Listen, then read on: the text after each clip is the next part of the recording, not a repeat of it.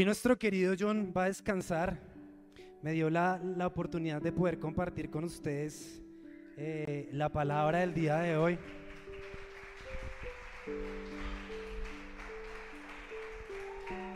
hace mucho no lo hago, así que téngame, téngame paciencia.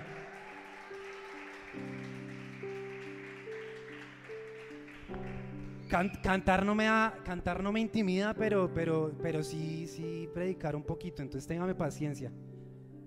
¿Qué pasó? Entonces estábamos cantando, quisiera que analizáramos por un segundo la, letra de la canción que, que, veníamos cantando. Estábamos hablando, estábamos cantando a Dios que amarte, amarte me hace bien. Y la, primera pregunta que, que, yo quisiera hacerle hoy a usted, mientras tenemos esta charla, es, ¿por qué amar a Dios nos hace bien? ¿O por qué amar a Dios a usted le, le hace bien? Vaya pensando ahí a medida que vamos avanzando. Y precisamente de lo que quiero hablarles se titula así, amarte me hace bien. Creo que una de las cosas... Eh, eh, que más me gustan de Dios, que más admiro de Dios, e inclusive me arriesgaría a decir que personalmente que más he sentido de Dios ha sido su amor. Ah, y, en muchas de mis canciones, yo no sé, pero que, estaba que analizando las canciones que escribo y en todas las canciones yo hablo del amor de Dios. Entonces en una hablo de que del amor de Dios no se rinde. Analizaba Marte me hace bien y decía canto al amor de Dios, bueno, pero como que en cada frasecita de cada canción que yo escribo, siempre como que se ve reflejado el amor de Dios. Entonces esto me llevó a pensar en, en, en, en algunos importantes acerca del amor de Dios. Ah, pero antes de, de entrar al tema, les tengo una pregunta. Bueno, la gente más grandecita, por ejemplo, ¿quién no se ha enamorado? Levante la mano de los grandes, de los casados, hay de los casados que no levante la mano. Pero ¿quién no se ha enamorado? Los casados, los que han pasado ya por algunos noviazgos, todo el mundo. Y es que, es que el amor es bonito, ¿sí o no? El amor, el amor eh, le hace sentir a uno cosas especiales. Eh, el amor a uno lo hace sentir a veces como que uno vuela, ¿sí o no? Uno por amor es capaz de, de hacer muchísimas cosas. Y si nos vamos a otros tipos de amor, está por ejemplo el amor que sentimos de padres a hijos súper bonito, ¿no? ¿Quién, quién, quién de, de, uno como hijo no daría la vida por sus papás? Todos. Y así hay muchísimos amores que podemos encontrar en nuestra vida diaria. yo pienso que, que el amor nos hace sentir bien, no solo en pareja, sino también en familia. Y ahora hablemos de los amigos. Cuando uno tiene amigos cercanos, uno los ama o no. Yo creo que, si usted piensa en amigos, de una se le viene en la mente a uno que otro amigo que usted dice, oiga, yo siento amor por, por este amigo. Porque, porque creo que, Dios nos hizo, uh, nos hizo seres necesarios para amar, para sentirnos amados.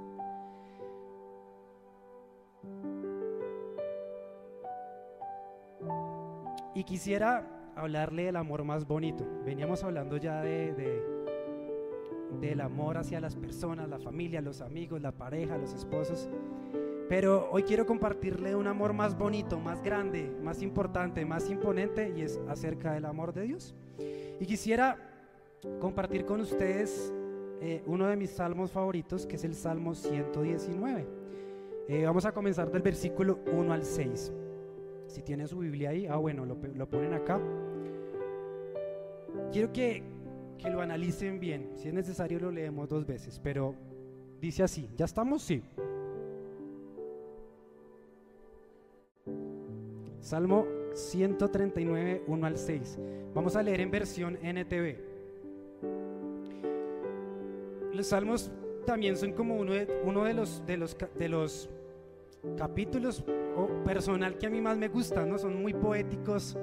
Los salmos a veces pienso yo por la manera en que se escriben que, que muchos de ellos fueron canciones que David le escribía a Dios, son súper poéticos. Y este salmo en lo personal me gusta mucho. Dice así, oh Señor, me has examinado has examinado mi corazón y sabes todo acerca de mí. Sabes cuándo me siento y cuándo me levanto. Conoces mis pensamientos aun cuando me encuentro lejos. Me ves cuando viajo y cuando descanso en casa.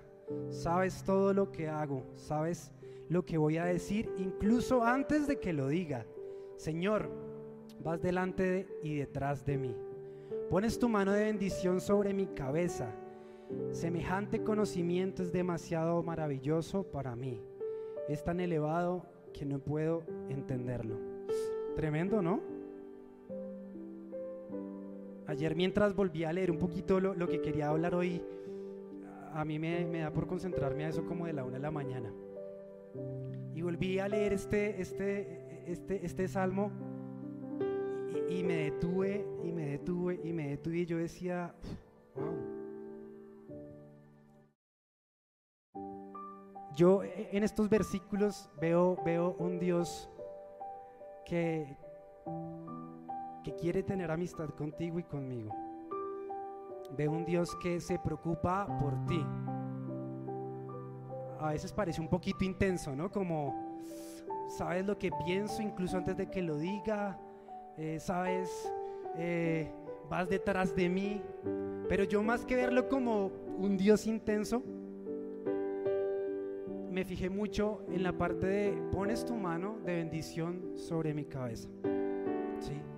Y lo que yo creo es que e-, ese Dios ah, al que usted y yo alabamos, en el que usted y yo creemos, ah, está todo el tiempo ahí detrás de nosotros, insistiendo, preocupándose por usted, por mí, y diciendo, oiga, yo quiero bendecirlo. ¿Usted lo cree? ¿O no lo cree?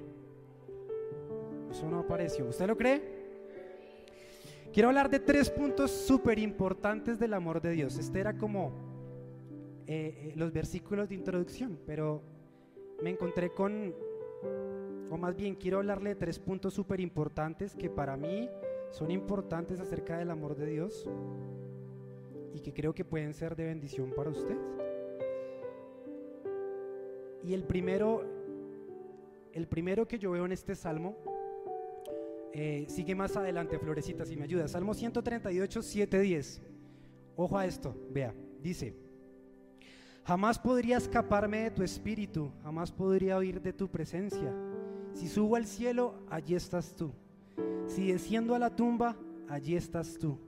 Si cabalgo sobre las alas de la mañana, si habito junto a los océanos más lejanos, aún allí me guiará tu mano y me sostendrá tu fuerza.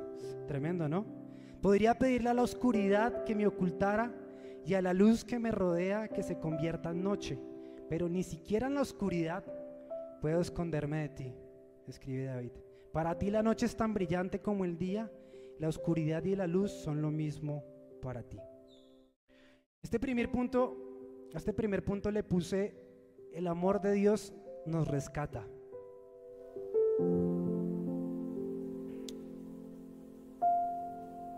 Y ya lo leímos, no hay ningún lugar del que podamos huir de Dios. No hay ningún lugar donde podamos escondernos. Él siempre está. Me detuve a pensar en cómo así que el amor de Dios nos rescata. Y quisiera preguntarle, no sé si usted ha visto alguna vez eh, temas de, por ejemplo, rescates eh, que le hayan llamado la atención. Yo cuando pensaba en este punto, el amor de Dios lo rescata, lo comparé con, eh, esto es una serie que hay en Netflix, no sé si ustedes conocen ese caso de, unos jovencitos en Tailandia que se metieron por allá a una cueva eh, a explorar. Y resulta que cuando el invierno en esa zona de esas cuevas eh, pues está en su furor, eso tienen que cerrarlo porque las cuevas se inundan. Eso es una historia de la vida real. Creo que en Netflix hay un documental y hay una película. Y es tremendo porque los pelados pasan por alto esa, esa, esa, esa norma, bueno, esa advertencia y se meten a la cueva en pleno invierno. Y resulta que cuando ellos ya estaban bien adentro de las cuevas, comienza a llover. Y y para mí el rescate de, esa historia es, es tremendo porque ellos duran encerrados, uy, no recuerdo muy bien, muchos días, como 6, 7, 8, 9 días. Ah, y como eran cuevas, pues habían espacios donde eran inmensos, pero habían pasos que eran muy pequeñitos. Entonces el proceso de rescate para sacarlos de esas cuevas fue impresionante. Murió gente tratando de descubrir cómo podían entrar. Y bueno, y para, adelantarles el cuento, tuvieron que llevar buzos de todo el mundo súper especializados. Eh, y ellos tuvieron que sedarlos, dormirlos ponerles oxígeno y sacarlos como si estuvieran muertos. Porque intentaron, intentaron enseñarles a bucear en, en, tres días, no, no pudieron. Entonces dijeron, ¿qué hacemos? Y el resultado, digamos que más práctico fue, durmámoslos, los metieron como unos trajes especiales, obviamente pues con oxígeno, y los sacaron como si estuvieran muertos. Y eso me llevó a pensar en, el título aquí el primer punto, el amor de Dios nos rescata. Yo no sé si usted a Dios en, medio de la historia de, su vida lo ha rescatado de algo. No sé por qué haya pasado, por qué procesos haya pasado usted, pero estoy casi seguro que la gran mayoría Dios nos ha rescatado de algo. Y yo quiero compartirle en medio de de, esta prédica, de esta palabra, eh, un poquito de, mi historia, donde, donde quiero contarle cómo el amor de Dios rescató mi vida. Se lo voy a contar rápido porque es muy larga, podría ser una película y escribir un libro. Pero yo nací en un hogar cristiano, eh, muy bonito. Eh, desde niño me enseñaron a, creer en Dios, a, ir a la iglesia, a orar, no me gustaba cantar, pero, pero de lo que yo recuerdo, era un hogar bastante, bastante bonito, muy familiar eh, y donde, donde realmente creo que la presencia de Dios estaba todo el tiempo. Pero mi historia básicamente comienza desde los 11 años cuando ese hogar bonito, aparentemente eh, perfecto para mí, eh, un día llega a su final y mis papás eh, yo tengo una hermana que, ¿cuántos tendrá? Creo que tres. Soy muy malo para las fechas. Tres, dos años menos que yo. Nos dice, nos vamos a separar. Y fue duro. A los que de pronto tienen papás separados aquí, cualquier separación en cualquier momento de la vida duele. Y yo tenía 11 años y, y, para nosotros fue difícil afrontar esa separación, como así que ya no se quieren. Me acuerdo que su respuesta fue, ya no hay amor así? El amor se acabó. Pero ese aspecto eh, comenzó a, mí a, ponerme muchas preguntas en mi cabeza. ¿Cómo así si a mí de Dios me han dicho que Dios me ama? Mis papás se separan. No lo entendía. Y me dolía. Y sufría. Y lloraba. Recuerdo que un año después de que mis papás se separaron, mi mamá me llama y me dice, tengo que, tengo, que hablar contigo. Eh, apenas yo regrese el trabajo, tienes que estar listo y vamos a comernos un helado. Yo me acuerdo que ese día me asusté, yo dije, ¿qué hice? Siempre fui juicioso en el colegio, eh, digamos que teóricamente, pero yo siempre era el que hacía maldades, eh, molestaba a mis amigos. Bueno, entonces yo dije, mínimo la llamaron del colegio y alguna maldad dice, alguna maldad dice. Entonces yo iba preparado para un regaño de mi mamá. Y, y, la noticia, o más bien lo que hablamos con mi mamá ese día, ah, en parte cambió un poco eh, eh, eh, mucho de mi vida. Yo, yo, después dije, no, no, pero yo la veo bien, no me va a regañar, entonces no hice nada. Y entonces empecé a pensar, ¿será que me va a decir que soy adoptado? ¿Qué pasa? Se puede reír tranquilo. Ah, pero casi, casi. En algún momento mi mamá se puso muy seria, recuerdo mucho que, sus ojos se llenaron de lágrimas y me dijo, yo quiero contarte que, tu papá no es tu papá. Tenía tal vez sí, como 11, 12 años. Eso para mí, eso para mí fue, fue terrible. Yo no sabía cómo asimilarlo, o sea, como, espere, ¿cómo así que mi papá no es mi papá? bueno, empezó a explicarme el cuento, no, es que yo quedé embarazada muy joven de ti, mi mamá quedó embarazada de mí a los 17 años, y, bueno, el man que la dejó embarazada se fue por la leche y no volvió. Y ahí conoció al que yo, yo siempre le he dicho, o le dije, papá. pero sí que esa noticia en mi vida pegó duro. Porque, pues uno, ¿quién se va a esperar que uno le diga, no, oiga, su papá no es su papá? Nadie. Eso, eso acarreó en mi vida eh, conflictos emocionales, eh, una tristeza profunda, depresión y, un daño en mi autoestima muy grande. Porque creo que desde muy niño siempre escuchaba voces que me decían, viste, tú eres un error, tú eres un producto de un error de tu mamá, tú no sirves para nada. y, y desde ese día quedó en mi corazón marcado eso, tú eres un error, tú eres un error, tú no estás aquí por nada más, sino por un error. y ya, el momento pasó, pero obviamente eh, esa tristeza, esa depresión, esas dudas, esas voces que me hablaban todo el tiempo, quedaron ahí. Todo lo que estoy contando en mi vida fue un lapso de mis 11 años a mis 17 donde la vida jamás paró y donde cada cosa que les cuento me hacían preguntarme, no entiendo, no entiendo acerca del amor de Dios, me hablaron tanto de Él, me hablaron tanto de que Él me ama, pero en mi vida no lo, veo. Resulta que mi mamá después del tiempo eh, decide casarse otra vez y se casó con con un hombre aparentemente cristiano, siempre digo yo. Y aclaro, no todos los hombres cristianos somos así, ¿sí o no? Los de esta iglesia no. Pero era un hombre aparentemente cristiano, se casó, quedó embarazada de mi, de mi tercer hermano y tuvimos que comenzar a vivir en la casa un proceso del que por lo menos con mi papá nunca vimos. Un man borracho que llegaba a maltratarla, que llegaba a gritarla, que llegó obviamente a quitar la paz del hogar. Yo recuerdo muchas veces que llegaba eh, eh, a agredirla, bueno, a, borracho en sus términos ahí bien locos. Y yo bien chiquito me tocaba parar a defender a mi mamá, como, oiga, no, no se meta, váyase de la casa. Y para mí fue muy difícil entender, lograr entender cómo de mi papá nunca lo había visto y si tenía que venir a aguantarlo de, de, otro hombre. Otra razón más por la cual yo decía, no creo en el amor de Dios. Esto es una mentira. Recuerdo que por esa época eh, nosotros crecimos muy bien económicamente. Gracias a Dios nunca nos faltó nada. De hecho creo que tuvimos más de lo que, lo que necesitamos. Pero llegó un momento donde tuvimos que escuchar a mi mamá decir, no hay nada que comer.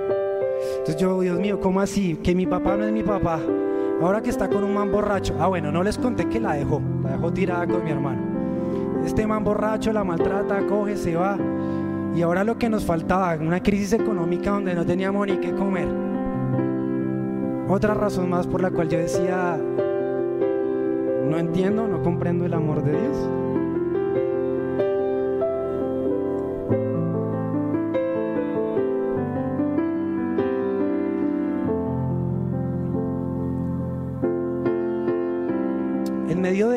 De, ese proceso, em, yo sí quiero contarle, algo bonito siempre pasó, aunque mi vida siempre fue complicada, aunque yo no entendía muchas de las razones, siempre recuerdo, recuerdo que yo no me sentía solo. Y por eso este primer punto, el amor de Dios nos rescata. Creo que, nunca estuve solo, Dios siempre me, me rescató.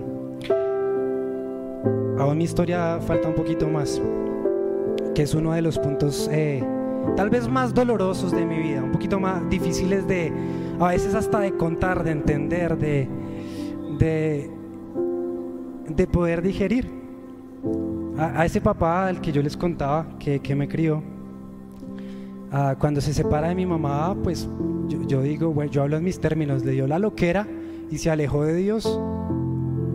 Comenzó a vivir una vida eh, con el tiempo diferente a la que yo lo había visto. Era un hombre que predicaba de Dios, era un hombre que me enseñó a amar a Dios, que me enseñó a leer la Biblia.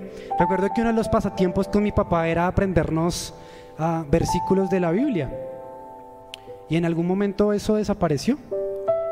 Y, con lo que quiero contarle, quiero aclararle algo. Yo no critico lo que le voy a contar. Fue mi historia, tengo que contarla. Ah, no juzgo, creo que el único capaz de juzgar es Dios. Es más, eh, eh, creo que somos llamados también a dar la mano, aún en medio de cualquier pecado que la gente esté. Ah, pero mi papá decidió alejarse de Dios. Y resulta que cuando yo tenía 13 años, mi papá empezó a comportarse raro. Así lo veía yo a mis 13 años, como así raro, le voy a explicar. Resulta que en esa época la ropa pegada no estaba muy de moda. Estoy hablando de, a ver, sumamos, yo tengo 31, hace como unos 10 años. La ropa pegada no estaba tan de moda, los, los jeans así pegados no estaban de moda, las camisas rosadas no estaban de moda. Ya me van entendiendo por dónde voy, ¿no? Y yo empecé a ver a mi papá así como, como así. Y en algún momento en mi inocencia de niño dije, él se está poniendo a la moda, bacano. Pero resulta que llegó un momento en este proceso que todos nos dimos cuenta y dijimos, no, nuestro papá se pasó para el otro bando así.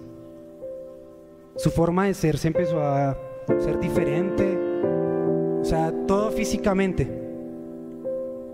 Otro golpe más en medio de todo ese proceso de decir, no entiendo qué está pasando. Y para resumirle el cuento, como yo le decía, yo, yo no critico esto. Ah, Dios me ha enseñado a, a, a ver a todas las personas con amor. Pero fue un proceso para mí en su momento difícil de entender, de digerir, de, de, de lograr entender Dios qué, qué onda con esto, ¿sí?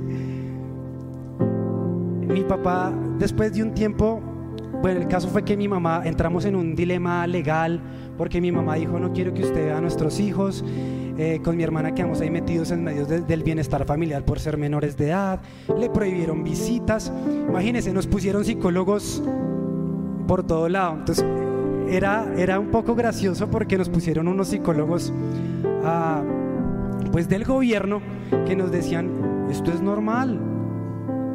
Y nos ponían unos psicólogos cristianos donde nos decían, no, esto no es normal, Dios creó hombre y mujer. Entonces como que uno iba en busca de respuestas y uno salía más loco, ¿no? ¿A quién le creo? Y en ese proceso de los dos años, eh, uy, sufrimos tanto porque si usted me pregunta hoy, no considero que esté bien. Sí, yo, Eric, Eric, considero que eso no está bien, no juzgo. De hecho, he tenido contacto con personas que deciden ser homosexuales, lo que sea. Es más, hasta los que me cortan la barba y todo, y no tengo problema. Pero si usted me pregunta a mí, a Eric, creo que no es lo que Dios quiere para nuestras vidas. Y desde niño lo supe. Y entonces era un conflicto bien difícil porque yo decía, amo a mi papá, pero me cuesta, me cuesta entender que él quiera permanecer acá. Y fueron eternas citas a los psicólogos donde sufríamos, llorábamos y donde solo anhelábamos una cosa, tener a nuestro papá al lado.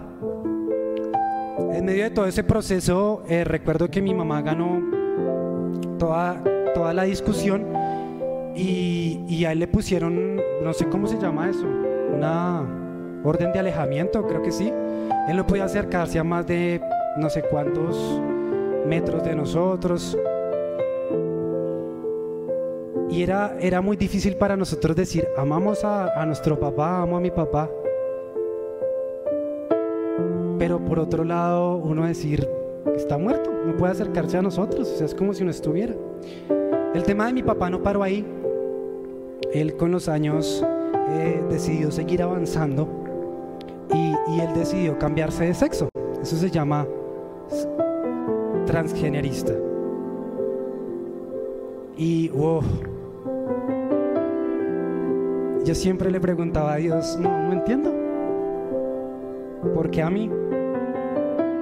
Sí, tener que pasar por tantos años por procesos, pero siempre tratando de querer acercarme a Dios. Todo, esto que le cuento, cada vez me alejaba y me alejaba y me alejaba y me alejaba y me alejaba y me alejaba más de Dios. Siempre esperé que, que, que, que mi papá en algún momento recapacitara y dijera volví. Nunca volvió. Cuando estaba en mi primer semestre de, universidad, eh, nos llamaron y nos dijeron su papá murió. Y fueron tal vez cinco o seis años sin verlo, donde lo extrañaba, lo amaba, lo sigo amando, pero donde el dolor quedó. Y en sí lo que le estoy contando no es recriminando, reprochando. Siempre he dicho lo amo, pero él allá con sus decisiones con Dios. pero le cuento esta historia y decidí abrir mi corazón hoy por este primer punto. El amor de Dios nos rescata. En medio de ese proceso tan difícil, desde mis 11 a mis 18 años, lo único que puedo decirle como leíamos era, traté de esconderme tantas veces de Dios, traté tantas veces de huir, traté tantas veces de eh, pelear con Dios y decirle no existes Traté muchas veces de cerrar mis oídos, mis ojos al amor de Dios. Y saben con lo único que me encontré, con que el amor de Dios todo el tiempo estaba y me rescató. Así que ese es el primer punto. Yo encontré en medio de mi historia que así quisiera huir, que así quisiera estar muerto, porque muchas veces nunca intenté suicidarme, pero todo el tiempo en mi cabeza estaba yo, yo, yo, así trabaja el enemigo. Siempre mi, mi mente maquinaba más allá, ¿no? ¿Y qué tal si me tomo estas siete pastillas? Nunca lo intentaba, pero todo el tiempo aquí estaba. ¿Y qué tal si, si me tiro de este puente? ¿Qué tal si me corto una vena? Todo el tiempo por mi cabeza, a raíz de todo lo que viví, el enemigo se apoderó y todos los mensajes que él mandaba era, usted no sirve, usted no vale, mátese. Pero lo que quiero dejar bien claro es, el amor de Dios nos rescata, siempre estuvo, siempre estará y está con usted. Piense un minuto ahí en su historia. Yo creo que todos tenemos una historia que contar, a veces no nos animamos, pero piense en cómo Dios eh, lo ha rescatado a usted. Y quiero cantarle una canción que yo escribí en medio de este proceso. ¿Me deja cantársela? Ah, igual le iba a cantar así me dijera que no. Mentira.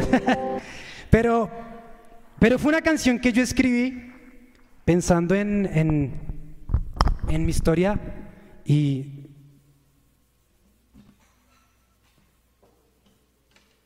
y se la voy a cantar, dice así. Se llama Esperaré.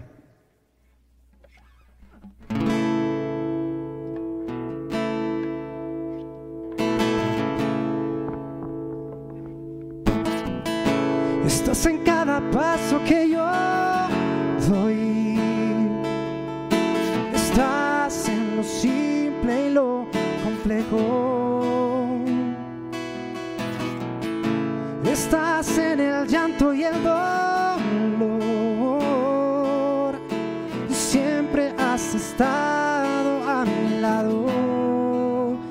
Y esta era la pregunta que siempre me hacía.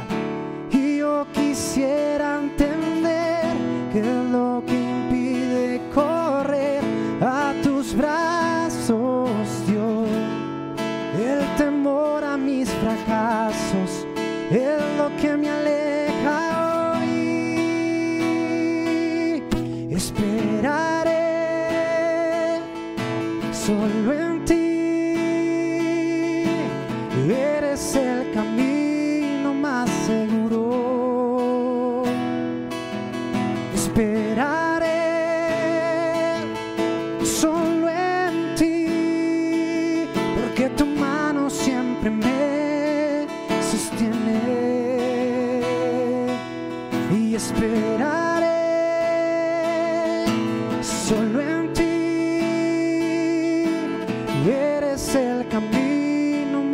seguro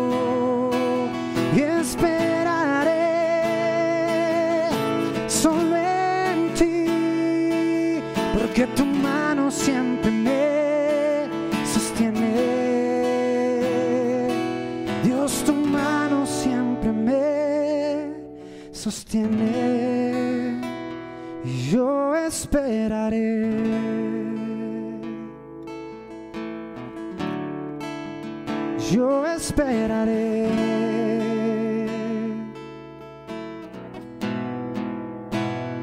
Yo esperaré.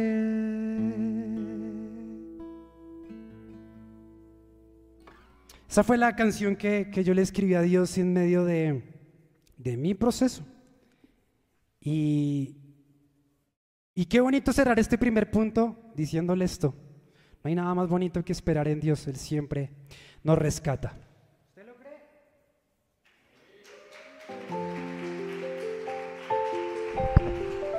Me toca correr, ese primer punto es muy largo, ya, ya no los voy a poner a llorar.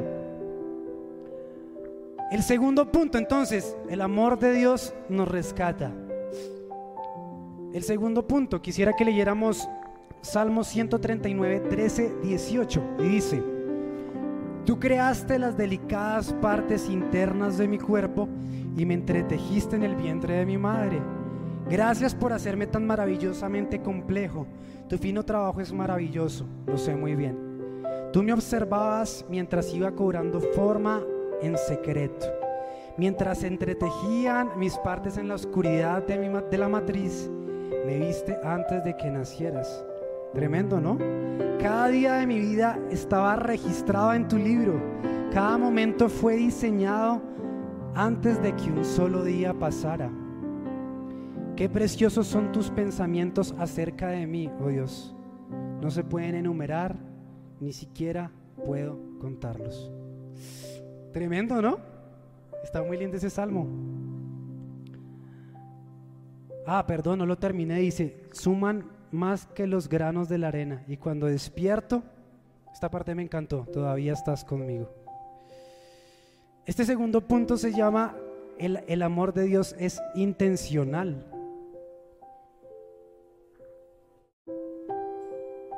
¿Y qué más intencional que el amor de Dios que lo que leímos, no? Nos creó, nos formó, nos acompañó en el vientre de nuestra madre, nos pensó, nos formó, creó cada habilidad que hay en nosotros, cada pensamiento, cada sueño. En lo que leíamos que me llamó mucho la atención, dice, Dios te observó mientras tomaban forma. Usted se imagina a Dios mientras usted estaba ahí en la barriga de su mamá, ¿cómo será esa imagen, no? Entonces, viéndolo a uno mientras se forma, planeando su vida, la mía. Cada día que nosotros hemos vivido ya ha sido planeado por Él, dice la palabra. ¿Qué más intencionalidad que esa, no? ¿Qué más intencionalidad que ver un Dios que, como leíamos al principio, no solamente quiere estar con nosotros, formar una relación, sino que se preocupó por usted y por mí antes de que naciéramos.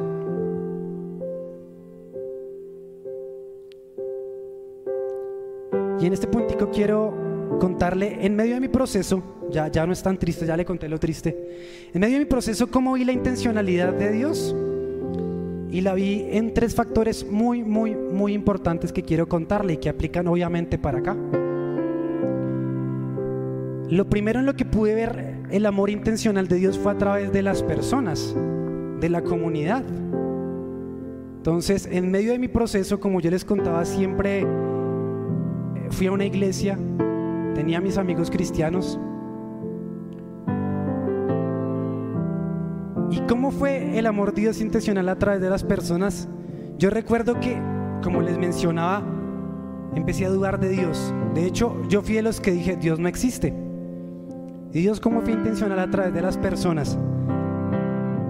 Puso algunas, como mi mamá, como mi tío, que fue bien importante en este proceso, donde yo digo, qué personas tan intensas. En ese momento lo decía yo. Hoy, hoy, hoy, hoy ya sé que fue la intencionalidad de Dios. Oigan, cuando yo no quería escuchar nada acerca de Dios, recuerdo que mi tío siempre me llamaba por teléfono y me decía, oiga, los sábados, aquí lo estoy esperando abajo de su casa, vamos para la iglesia. Y el man no se movía de mi casa hasta que yo bajaba. Y así lo hizo por muchos años. Yo no quería ir a la iglesia, camine. Siempre me, me, me, acuerdo que usó la herramienta del fútbol, ¿no? Camine que vayamos a jugar un ratico fútbol y que, se imaginarán ustedes, ¿no? Después Dios con medio de una palabra tome en el grupo de jóvenes. Entonces salía yo obligado de la casa, iba a jugar fútbol en algunos momentos, perdón amor por lo que voy a contar, pero Fui porque me gustaba una que otra chica por ahí. Y Dios en medio de esa intencionalidad de una persona empezó a tocar mi corazón. Y no sé si usted le ha pasado que a veces llega a ciertas palabras, a ciertas iglesias o a congregarse a la iglesia que usted va. O, qué sé yo, o dice, uy, voy a escuchar una prédica. Y usted la pone y es como, tome, era para mí. ¿Nos ha pasado, sí o no? Así me pasaba en ese momento de mi vida. No quería saber nada de Dios. Y yo llegaba y, Dios era a tratar mi corazón de una manera impresionante. Hoy vamos a hablar de propósito. Hoy vamos a hablar de, de que Dios te ama. Y fue increíble ver cómo yo entre más quería oír, Dios más me buscaba. Y cómo, cómo, cómo en este segundo punto de el amor de Dios es intencional cómo buscó, cómo usó las personas, la congregación, mis amigos, eh, para bendecir mi vida.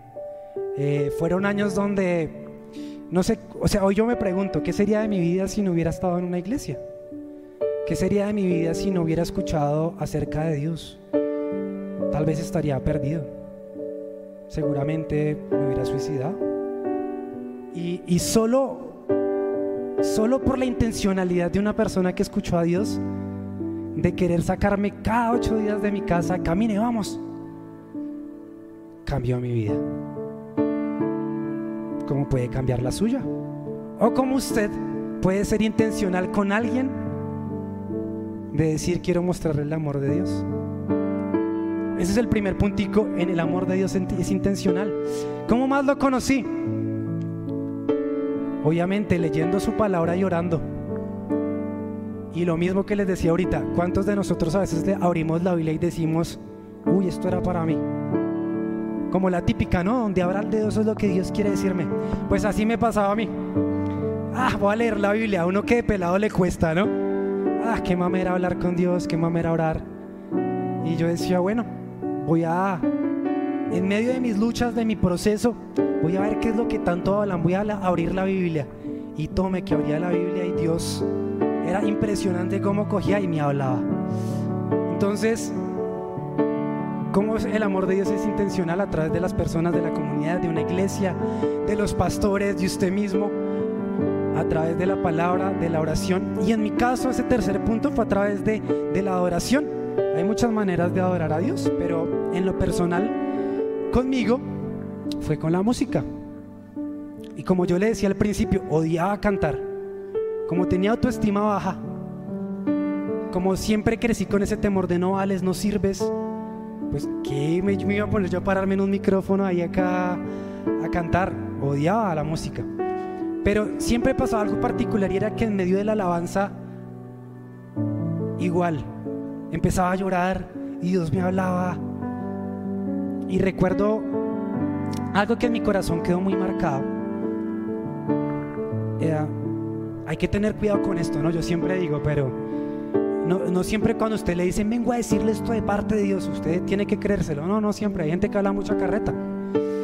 Pero estoy hablando de mi caso. Recuerdo una vez en, en medio de una alabanza que yo estaba, pero súper, súper ministrado. Y se acercó una señora como de 80 años, que nunca volví a ver. Y esta señora me dijo ese día, me asustó, me asustó porque yo dije, esta señora es bruja. Así pensaba yo de, niño, perdón. Pero me asustó y pensé eso porque esa señora empezó a decirme todo acerca de mi vida. Tú has pasado por esto, por esto, por esto, tu papá, ta, ta, ta. Y yo, uy.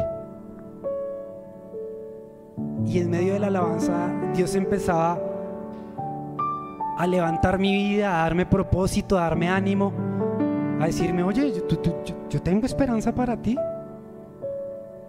A mi edad, a, mis 15 años, pues usted le pregunta a un pelado, ¿y qué quiere ser? Todos ya saben, o la gran mayoría.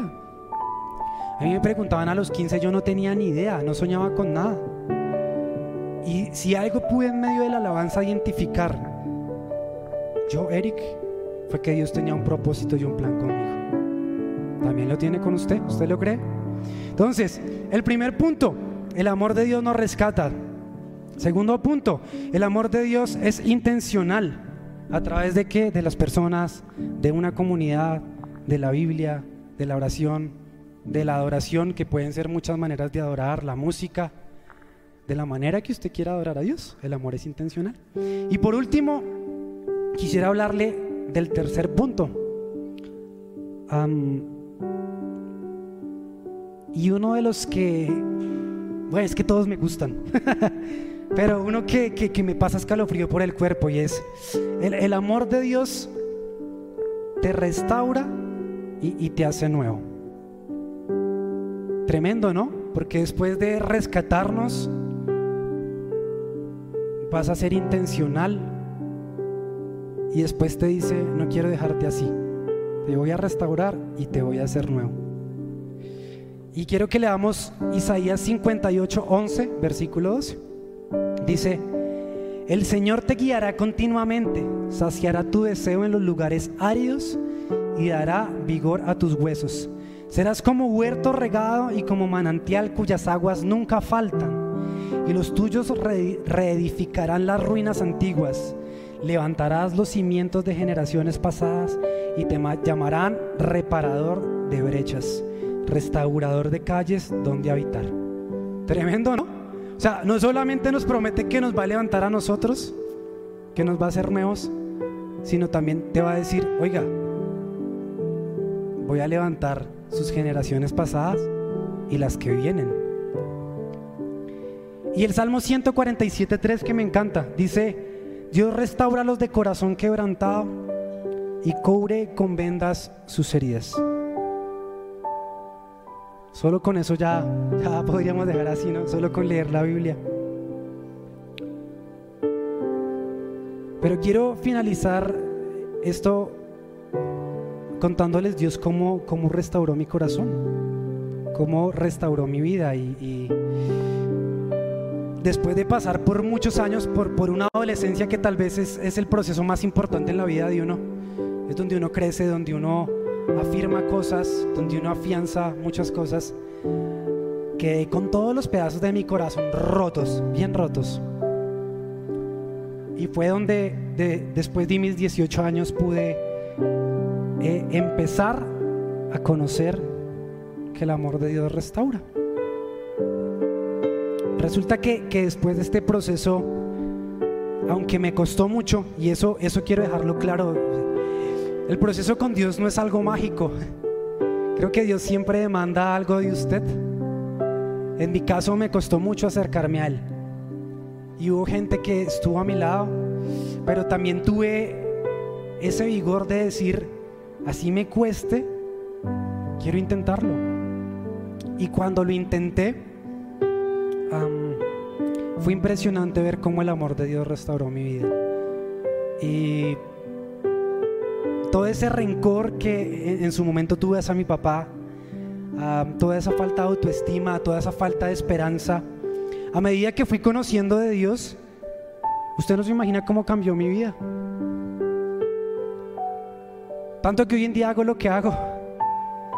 Un día le pregunté a Dios, bueno, está bien, ya, ya me convencí de que, de que tú existes, lo sé, le decía yo.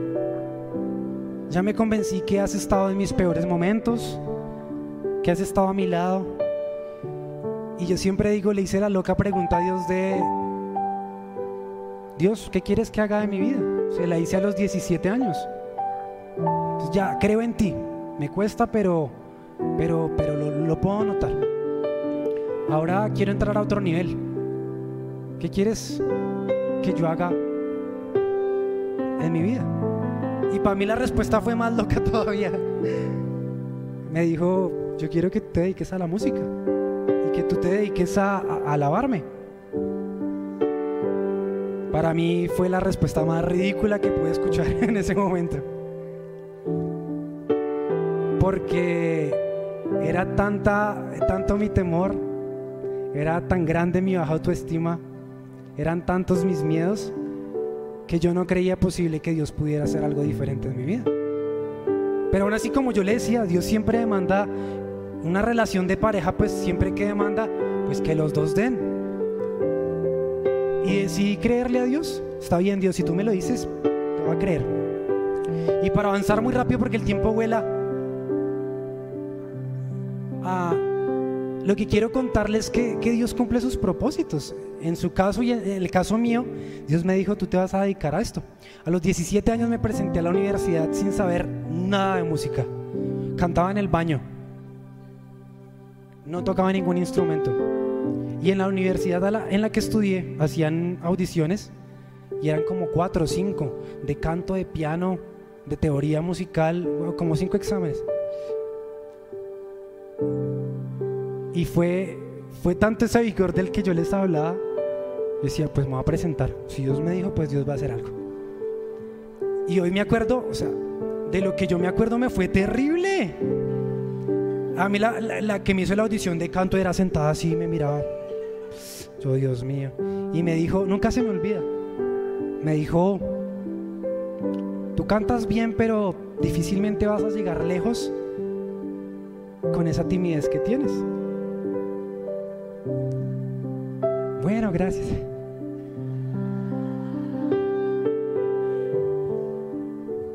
Hoy, diez años después, digo, se equivocó. Dios tenía la razón. Sin saber nada, pasé a una universidad. Eh, y hoy les estoy hablando de que el amor restaura. Amo cantar de Dios. Eh, una faceta que ustedes conocen es ser profesor, sí pero tal vez la faceta que más disfruto y en la que más me enfoco es predicar la palabra de Dios a través de la música. Y, Dios restauró tanto mi vida que dijo, este pelado que no tenía sueños, ilusiones, pues sabe que le va a dar algo muchísimo más grande. Es que ni hasta yo creía que pudiera hacerlo. Y Dios lo dio. Dios como restauró mi corazón, vea, me llevó a perdonar a mi papá, me llevó a, amar a mi papá. Como yo les decía, yo, yo no lo juzgo hoy en día, no estoy de acuerdo y lo amo, lo amo profundamente. Pero llegar a amarlo después de todo este proceso costó tiempo. costó entender estos tres puntos del amor de Dios. y esta charla no se trata sobre Eric, yo le estoy contando mi historia porque, porque creo que usted puede llegar mucho más lejos de lo que usted se imagina. Si usted se convence de que los propósitos de Dios para su vida, de lo que Él ha prometido, pueden cumplirse. Em, Dios ha hecho tantos milagros. A ver, espere, espere, Leo.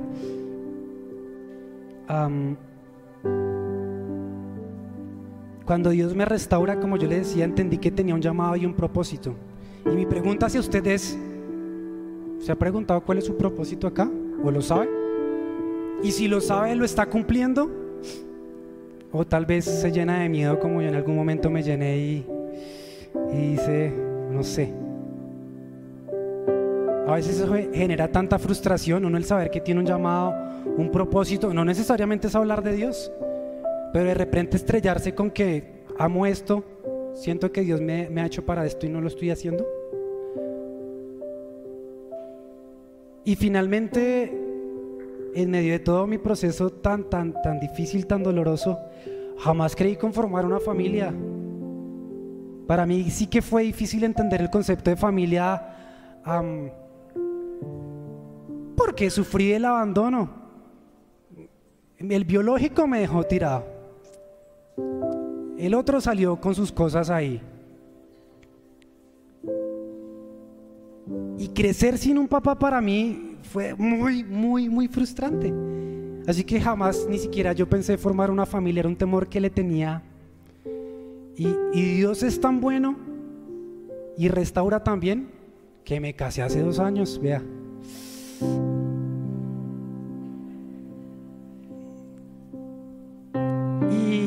Quisiera terminar eh, eh, eh, esta noche invitándolo a algo y es a que usted pueda cerrar sus ojos.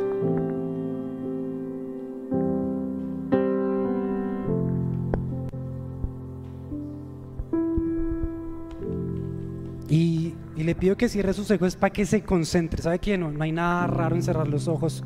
No pasa magia, no hay nada místico.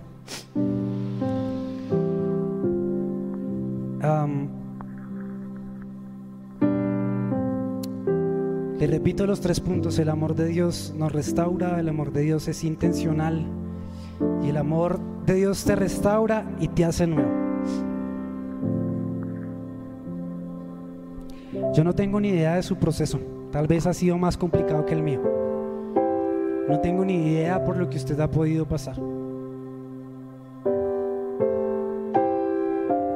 De pronto ya lo ha superado, de pronto aún quedan cosas, de pronto aún quedan frustraciones, de pronto hoy quedan aún rencores de cosas que usted ha tenido que vivir. De pronto todavía hay cosas que como en mi vida usted no entiende. Oiga, yo todavía hay veces pienso en mi papá y digo, ¿sabes qué Dios? Yo todavía no entiendo este pedacito. Y han pasado los años y hay cositas que todavía no entiendo.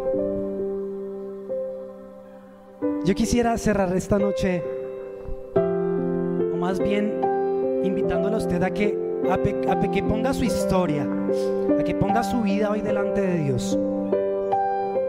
Esto no lo puedo hacer yo por usted, le toca a usted. Pero quiero invitarlo a que en esta tarde realmente sea especial, sea, sea diferente a todas las veces que usted lo ha hecho. Que usted abra su corazón y le diga, a Dios, esto es todo lo que yo tengo. Esta es toda la basura que yo tengo. Este es todo el rencor que hoy yo tengo. Estas son todas las cargas que yo tengo. Esta es mi historia que aún no he logrado soltar. Y quiero que con su corazón realmente hoy pueda decirle, Dios, yo te pido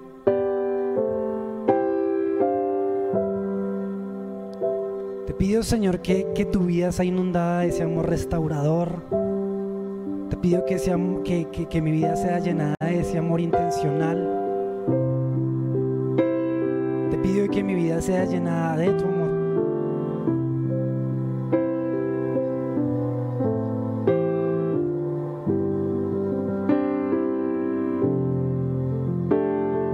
Señor, yo te pido que esta tarde tú puedas llenar corazones. Que así como hiciste conmigo, Padre, que así como me rescataste, que así como cuando quería huir de ti, yo te pido que hoy, Señor, a cada persona de este lugar tú puedas traerlos a ti con tus brazos abiertos, que puedas recibirlos. Señor, yo quiero pedirte que tu amor intencional, Señor, pueda abrazarnos en este lugar a, a cada uno de nosotros. Que aunque nos duela, que aunque no entendamos, que aunque aún tengamos rabia, Señor, podamos entender siempre has estado con nosotros.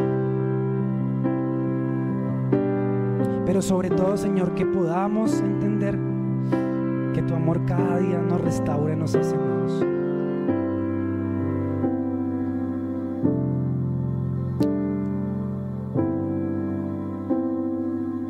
Tómese ahí un minuto y vea, Dios está en este lugar. No hay necesidad de que yo hable más. Solo sencillamente, ahora quiero invitarlo a otra cosa. Y es deje que Dios le hable a usted en esta tarde. Deje que Dios le diga algo hoy. Deje que Dios lo abrace. Deje que Dios se pase por este lugar.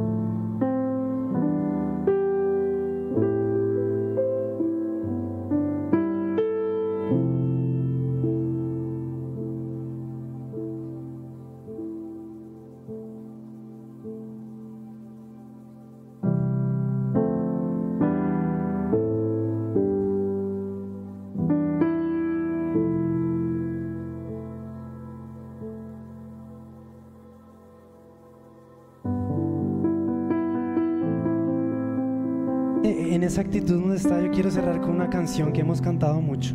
No hay necesidad de que se pare, quédese ahí conectado con Dios. Pero una canción que habla acerca de su amor intencional, acerca de, de su rescate. Y quiero que, a diferencia de todas las veces, ¿sabe qué? Hoy pueda cantarla con su corazón para cerrar este tiempo.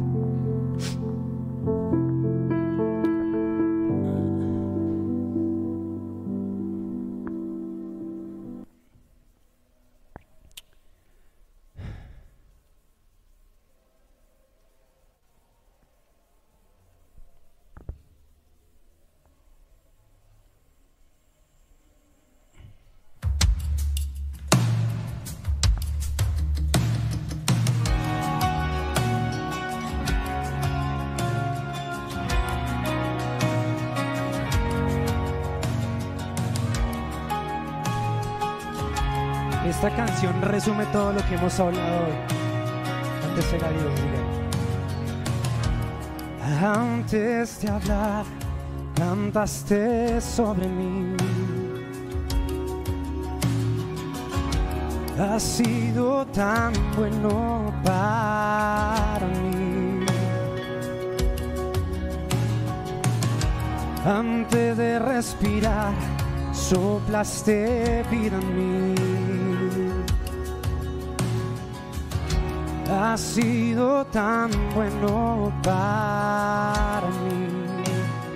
Dígale, y tu amor me envuelve, me sostiene, amor sin condición. Me persigue y deja las noventa y nueve y va por mí. No puedo ganarlo ni merecerlo. Tu amor se entregó por mí. Tu amor me envuelve, me sostiene, amor sin condición.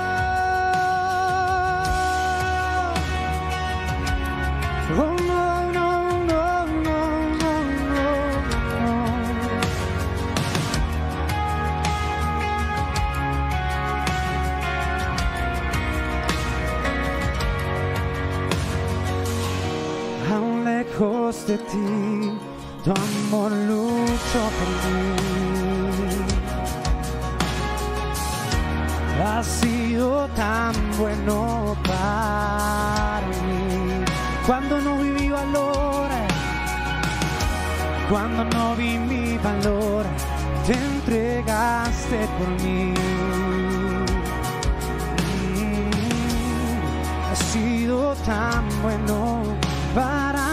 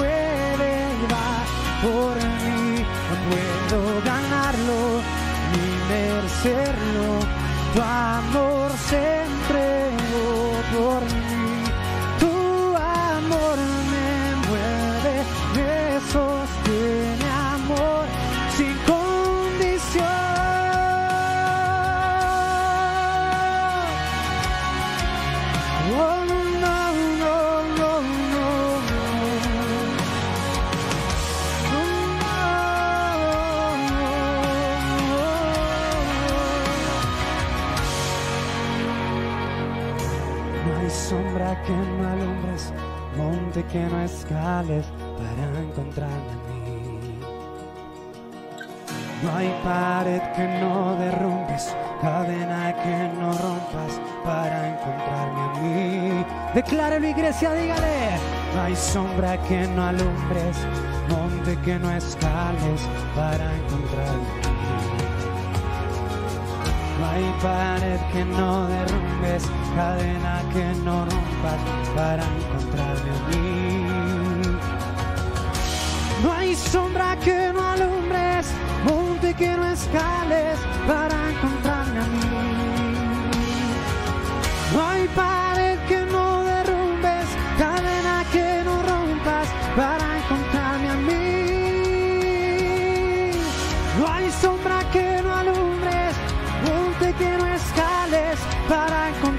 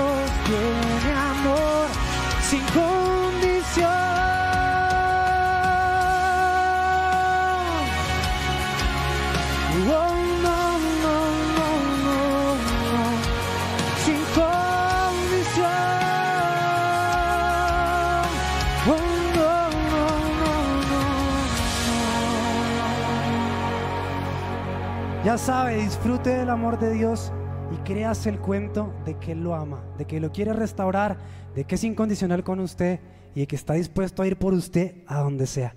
Gracias, espero haber sido de bendición. Gracias, John, por, por, por abrirme las puertas de este lugar. Gracias. No sé si quieras decir algo o ya.